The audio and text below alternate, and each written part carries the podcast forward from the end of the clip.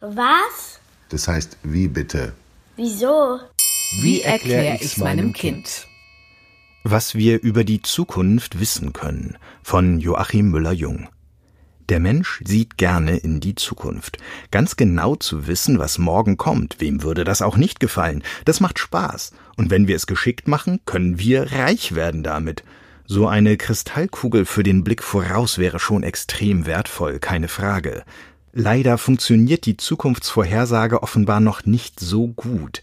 Die reichsten Menschen der Welt sind jedenfalls keine Wahrsager. Zukunftsforscher sind auch nicht reich, aber immerhin arbeiten sie mit Methoden, die auf einem gesicherten Wissen aufbauen. Sie spüren Trends auf, sie lernen aus der Vergangenheit und sie versuchen, das Chaos der wirklichen Welt zu verstehen, ehe sie sich an Vorhersagen wagen. Wahrscheinlich gibt es so etwas wie Zukunftsforscher, seit es Menschen gibt. Ganz einfach, weil wir besser vorbereitet und erfolgreicher sein können, wenn wir nach vorne blicken. Wer nicht an die Zukunft denkt, der wird bald große Sorgen haben. Das stammt von dem chinesischen Philosophen Konfuzius und vielleicht steckt darin der wahre Grund, warum der Mensch ungern einfach in der Gegenwart lebt und mit seinen Erinnerungen. Apropos, das Gehirn arbeitet übrigens genauso wie die Zukunftsforschung. Unsere Erinnerungen sind nicht deshalb im Gedächtnis gespeichert, weil wir da oben drin gerne in Nostalgie schwelgen. Nein, viele, die meisten Erinnerungen sogar, werden immer wieder abgerufen, weil sie uns helfen, die Zukunft zu planen und besser in der Zukunft zurechtzukommen. Das heißt nicht, dass wir damit mehr über die Zukunft wissen. Wir sind nur besser vorbereitet. Wenn wir wenigstens ungefähr etwas über die Welt von morgen wissen wollen, dann nützt es uns natürlich möglichst viel darüber zu wissen, wie die Welt aufgebaut ist, wie sie funktioniert, und dafür haben wir die Wissenschaft und ihre Instrumente. Nehmen wir das Klima. Wenn wir heute wissen wollen, wie warm es ist in der Zeit, wenn einmal unsere Enkel die Erde bewohnen, dann gibt es ganz viele Faktoren, von denen das abhängt.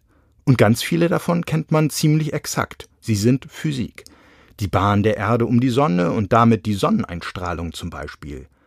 Wir haben in der Physik und in den mehr als 400 Jahren seit Galileo Galilei, Johannes Kepler und den anderen großen Naturforschern auch in der Astronomie so viel Wissen über die Planeten und Sonnen angehäuft, dass die Strahlung der Sonne sehr gut bekannt ist auch was Meeresströme und Luftströmungen regelt, wie die Gase in der Luft entstehen und verschwinden, welche Rolle der Boden, die Pflanzen und die Meere spielen, über all das wissen wir schon viel.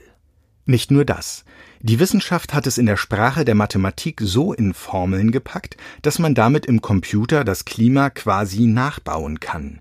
Wir können das Klima simulieren. Wie gut wir das können, zeigt sich daran, ob wir das Erdklima im Mittelalter oder noch früher simulieren können. Um zu wissen, wie das Klima war, brauchen wir auch wieder ein Gedächtnis. In Baumringen, Tropfsteinhöhlen oder in den Ablagerungsschichten am Grund von Seen, auch in der chemischen Zusammensetzung von Gesteinen kann man viel erfahren, ob es damals kalt, heiß oder eher nass war. Unsere Natur ist voll von Klimaarchiven, die fast so genau wie ein Fieberthermometer funktionieren. Nun ist die Zukunft des Klimas aber natürlich nicht nur einfach eine Fortsetzung der Fieberkurve unseres Planeten. Es gibt auch einige Unbekannte in den Formeln oder sagen wir besser schwer zu kalkulierende Faktoren. Der Mensch ist so einer. Jeder weiß, dass wir zum Beispiel immer mehr Kohlendioxid in die Luft blasen. Das sind sogenannte Treibhausgase, die in unseren Motoren und Kraftwerken entstehen. Kohlendioxid in der Luft beeinflusst das Klima schon in kleinen Mengen erheblich. Es speichert Wärmeenergie, die uns von der Sonne erreicht und heizt so den Planeten auf. Klimaforscher, die Zukunftsprognosen erstellen, nutzen deshalb sogenannte Szenarien. In ihren mathematischen Formeln, mit denen sie ein Klimamodell im Computer bauen, wird der Faktor Mensch mit unterschiedlichen Zahlenwerten eingerechnet. So kann man mit Klimamodellen ungefähr in die Zukunft schauen. Natürlich sind da viele Unsicherheiten enthalten, genauso wie die Wetterprognosen ja nie hundertprozentig sicher sein können und schon ab fünf Tage im Voraus ihre Probleme kriegen. Aber mit Hilfe der Wissenschaft nähert man sich an die Zahl der möglichen Zukünfte immer stärker an. Wir müssen also dank der Mathematik immer weniger wild spekulieren. Ein wenig ist das wie in der Medizin. Früher, bevor man in der Anatomie anfing, Menschen genauer zu untersuchen und in ihr Inneres zu blicken, hat man sich auf das Wissen der Alten verlassen und den Ahnungen von Heilkundigen vertraut.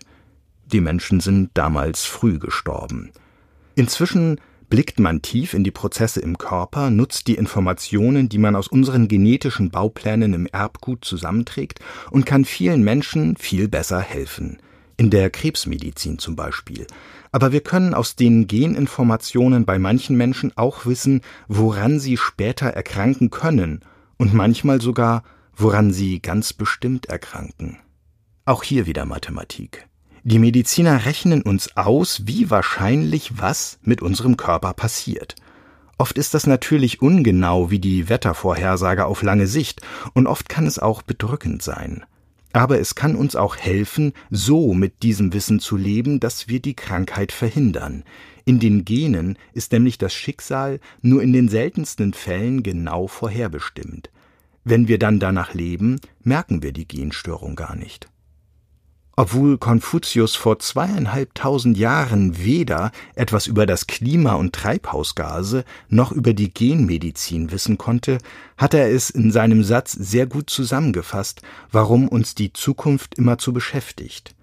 Wer nicht an die Zukunft denkt, der wird bald große Sorgen haben. Der große Chinese war vielleicht kein Zukunftsforscher, aber er war bestimmt ein weiser Mann.